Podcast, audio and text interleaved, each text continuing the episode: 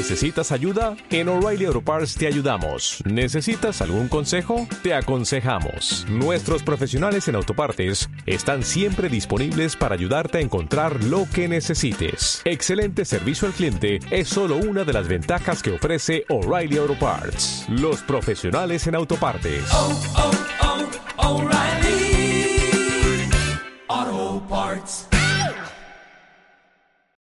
Criminales del Olimpo presenta Latidos.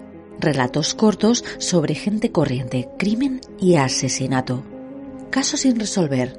El asesinato de Melanie Howell.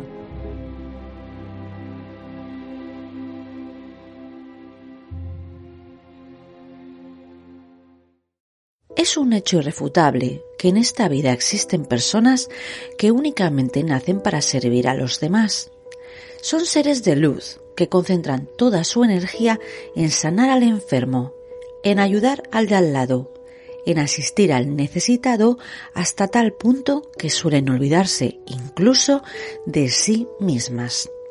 Esa misma era Melanie Amber Howell, una chica que a sus 22 años tenía unas aspiraciones transparentes y sencillas. Trabajaba como enfermera en el centro médico de la Universidad de California.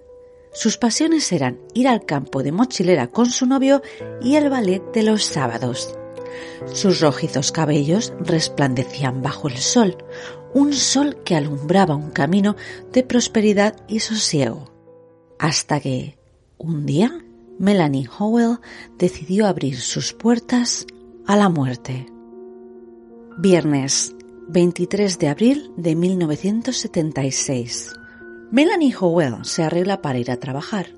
Vive en un estudio situado en el primer piso de un modesto edificio en 1723 de Westgate Avenue. Melanie se asoma por la ventana de la cocina y cierra las cortinas. Le ha parecido sentir algo. Alguien la observa. Mientras termina de desayunar, busca un bote de aspirinas. No ha descansado lo suficiente durante las últimas noches y por cualquier motivo no encuentra eso que tanto busca. ¿Estaban allí? Siempre se encuentran en el mismo armario, en la misma caja. Pero esto no es algo que realmente la sorprenda hoy. La historia se repite una y otra vez. Melanie lleva cerca de dos meses sufriendo este tipo de misteriosas desapariciones de objetos en su propia casa. De hecho, está convencida de que alguien se ha apropiado una de las copias de las llaves de su vivienda y entra cuando ella se ausenta. Sea quien sea, es alguien que la quiere hacer enloquecer. Pretende que pierda la cordura. Ese mismo es, precisamente, el motivo por el que Melanie Howell ha decidido emprender una pequeña escapada esa misma semana. El motivo por el que ya en dos ocasiones ha llamado a la policía. La joven enfermera podía recordar una lista interminable de objetos perdidos o recolocados durante esos últimos dos meses, por no hablar de ese misterioso hombre que la lleva espiando durante las últimas dos semanas. En todo caso, Melanie necesita ir a trabajar. La necesitan en el hospital y ya ha molestado bastante a todas sus amigas. No debería abusar de su hospitalidad de esa manera. Además, ¿y si el problema lo tiene ella? ¿Y si está pecando de alarmista? A Melanie le complace tener el control sobre todas las cosas en general, el orden y la armonía del todo. Ahora Melanie se lava los dientes y de una barra de labios, casi a punto de expirar, consigue sacar algo, una pasta homogénea. Acto seguido aplica un cremoso color rosado en sus labios. Entre esos momentos de silencio e intimidad, un timbre suena. Ella apura su paso. Golpes retumban desde el otro lado del apartamento. Provienen de la puerta de la entrada.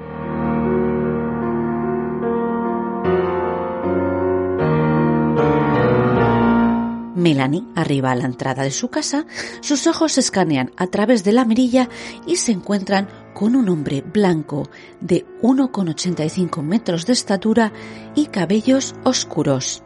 Ambos charlan durante unos minutos, o al menos eso es lo que cuenta la vecina de enfrente. Tras una formal conversación en la entrada, Melanie cordialmente se despide y vuelve a meterse de vuelta en su morada. El hombre desaparece durante cinco minutos para regresar al apartamento y llamar al timbre de nuevo. Esta vez lo hace repetidas veces y de una manera más que nerviosa. En respuesta, Melanie abre la puerta de nuevo. Pero, ¿qué te ocurre? Entre aspavientos, el hombre se abre paso y consigue entrar en el apartamento. Una discusión a gritos se escucha hasta en la otra esquina de la avenida. Un lamento, un grito de desesperación de una mujer que clama ayuda y clemencia. La vecina, movida por la simple y mera curiosidad, se asoma por la mirilla. El mismo hombre alto, de cabellos negros y jersey rojo, sale del apartamento dando zancadas. La mujer que presencia el delito, aunque no lo sabe todavía, discurre sobre qué hacer. ¿Debería llamar a la policía? No. Eso podría meterla a ella en un pleito legal y tendría que testificar. Imagina que llegasen a sospechar de ella misma. Dicen que al primero al que examinan a fondo es al que llama la policía. Ay, si es que ella sabe bien que debería dejar de ver ley y orden de una vez por todas. La vecina hace un amago para abrir la puerta de su casa y un extremo temor la invade. Melanie Howell no fue a trabajar esa mañana del 23 de abril de 1976.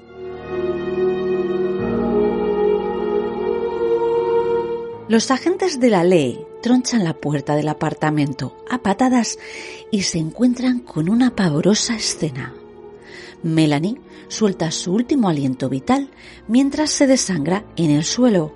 La joven muestra numerosas incisiones en el pecho y en el costado.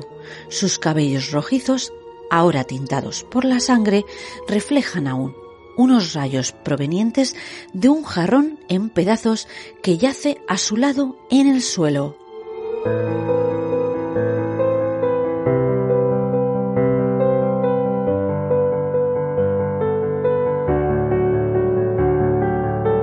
Desde la comisaría de policía se investigó el caso. La bandera del hospital de UCLA permaneció a media asta. Las compañeras de Melanie, tanto las del hospital como las de la universidad, relataban y describían sus talentos durante el funeral. Al mismo tiempo, los detectives encargados del caso elaboraron un perfil que pecaba de ser poco concreto, por así decirlo, y sospecharon desde el primer momento del actual novio de Melanie.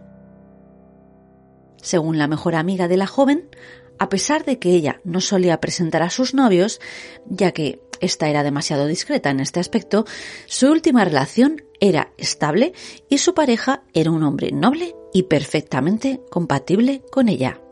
De cualquier manera, nunca conoceremos la identidad del asesino de Melanie Howell. El caso ha sido reabierto hace 10 años y posteriormente se ha sellado de por vida. A pesar de todo, lo que sí conocemos son los efectos de la indiferencia, de la falta de compromiso social de ese de al lado, de aquellos que no escuchan ni prestan atención a los lamentos del más necesitado.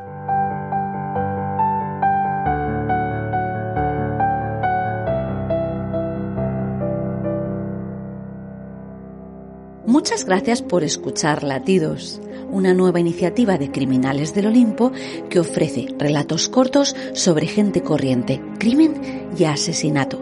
Si te ha gustado, suscríbete a mi canal. Visita criminalesdelolimpo.com para más información. Esto es Latidos.